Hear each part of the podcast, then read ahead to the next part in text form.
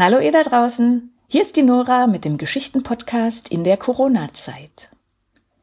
Heute ist Grünen Donnerstag. Heute beginnt die spannende Geschichte von Jesus, eine Geschichte, die die schwerste Zeit in seinem Leben beschreibt. Er wird von seinen Freunden verraten und muss sich dem Spott der Leute aussetzen. Als er neulich von vielen Menschen als König gefeiert wurde, beschlossen die Gelehrten, dass dieser Störenfried weg muss.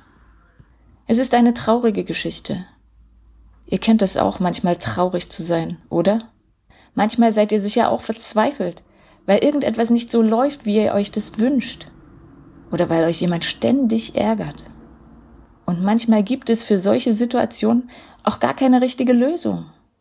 Man muss es einfach aushalten.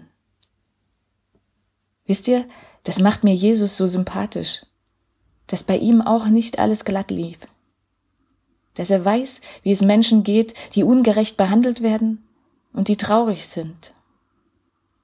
Kommt mit mir in die Zeit vor mehr als 2000 Jahren. Es war ungefähr die gleiche Jahreszeit wie jetzt, die Zeit, in der die Juden Pessach feiern. Auf geht's!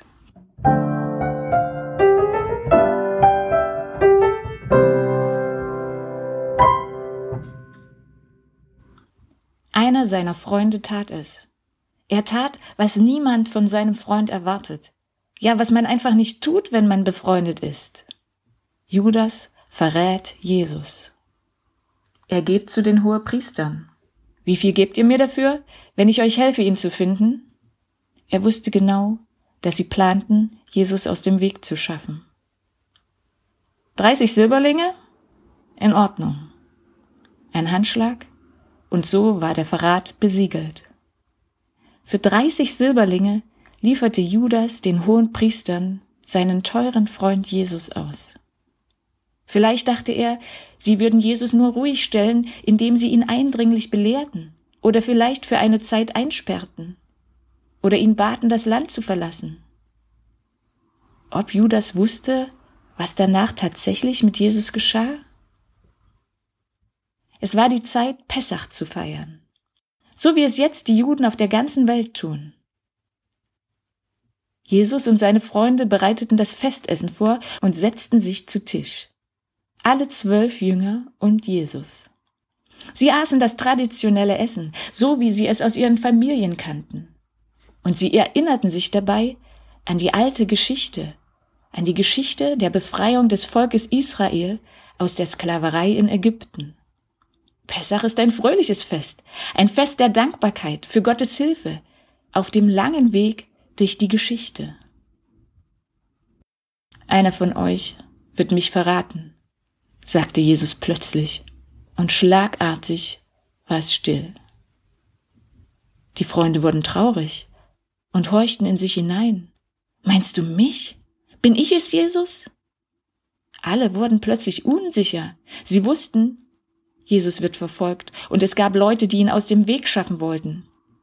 Würde ich ihn verraten? Jeder fragte sich die gleiche Frage. Der, der seinen Bissen mit mir in dieselbe Schüssel taucht, der ist es. Bin ich's? fragte Judas. Du sagst es, sagte Jesus und schaute ihn an. Was ging wohl in diesem Augenblick in Judas Kopf vor? Nach dem Essen folgte der übliche Gesang, und dann gingen sie hinaus, hinaus auf den Ölberg. Es war bereits dunkel. In dieser Nacht werdet ihr euch alle von mir abwenden, sagte Jesus. Aber ich werde auferstehen, und dann werden wir uns alle wiedersehen. Jesus, es kann schon sein, dass die anderen dich verlassen, aber ich ich bleibe dir treu, Ehrenwort, rief Petrus. Petrus, noch ehe der Hahn morgen früh kräht, wirst du dreimal behaupten, dass du mich nicht kennst. Niemals, Jesus, niemals werde ich das tun. Nein, wir werden dich nicht im Stich lassen, beteuerten auch alle anderen Jünger. Inzwischen waren sie im Garten Gethsemane angekommen. Setzt euch hier, ich will ein Stück weitergehen, um zu beten. Petrus, Jakobus und Johannes nahm er mit sich. da überkam ihn plötzlich eine große Angst und Traurigkeit. Ich weiß nicht, ob ich das alles aushalten kann, was jetzt auf mich zukommt. Bitte betet für mich. Er ging ein paar Schritte weiter und warf sich auf die Knie. Vater, ich weiß nicht, ob ich das schaffe. Wenn es möglich ist, dann erspare mir dieses Leiden. Aber nicht was ich will, sondern was du willst, soll geschehen. Dann ging er zurück zu den dreien. Sie waren eingeschlafen. He Petrus, könnt ihr nicht mal eine Stunde mit mir wachen? Bleibt wach und betet, denn es kommt eine schwere Zeit auf euch zu. Betet, dass ihr stark genug seid. Ich weiß, ihr wollt das Beste, aber aus eurer eigenen Kraft schafft ihr es nicht. Noch einmal ging er ein paar Schritte weiter und betete. Vater, ich weiß nicht, ob ich das schaffe. Wenn es möglich ist, dann erspare mir dieses Leiden. Aber nicht was ich will, sondern was du willst, soll geschehen. Als er zurückkam, schliefen die drei schon wieder. Er ließ sie schlafen und kehrte noch ein drittes Mal um und betete mit denselben Worten. Dann kam er zurück zu den Jüngern. Ach, ihr schlaft immer noch, Wollt ihr euch weiter ausruhen? Jetzt ist es soweit. Man wird mich holen. Der Verräter ist schon in der Nähe. Und noch während Jesus diese Worte sprach, kam Judas mit einem großen Trupp von Männern, die mit Schwertern und Knüppeln bewaffnet waren. Judas ging auf Jesus zu.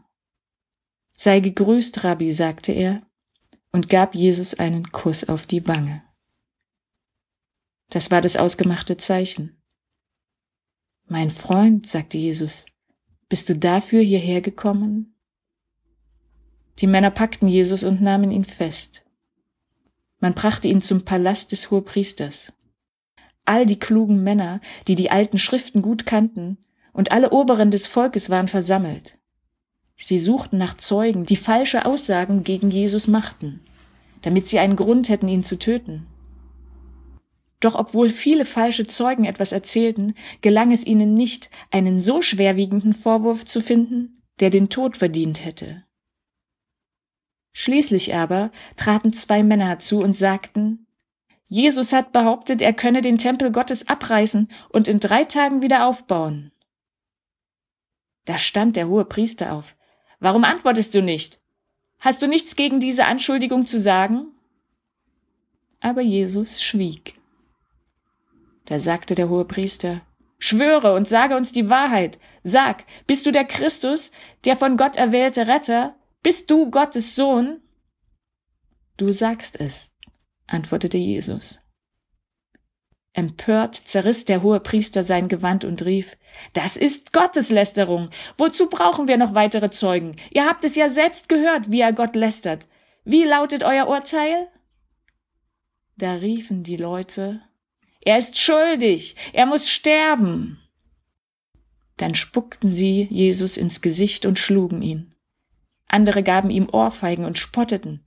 Na, du Christus, du bist doch ein Prophet. Sag uns, wer hat dich vorhin gerade geschlagen? Petrus war Jesus und den Männern unterdessen heimlich bis zum Palast gefolgt. Er hatte sich zu den Knechten im Hof gesetzt, denn er wollte wissen, was nun mit Jesus geschah. Da trat eine Magd auf ihn zu und sagte, Du gehörst doch auch zu diesem Jesus. Aber Petrus bestritt das laut. Ich weiß nicht, wovon du redest.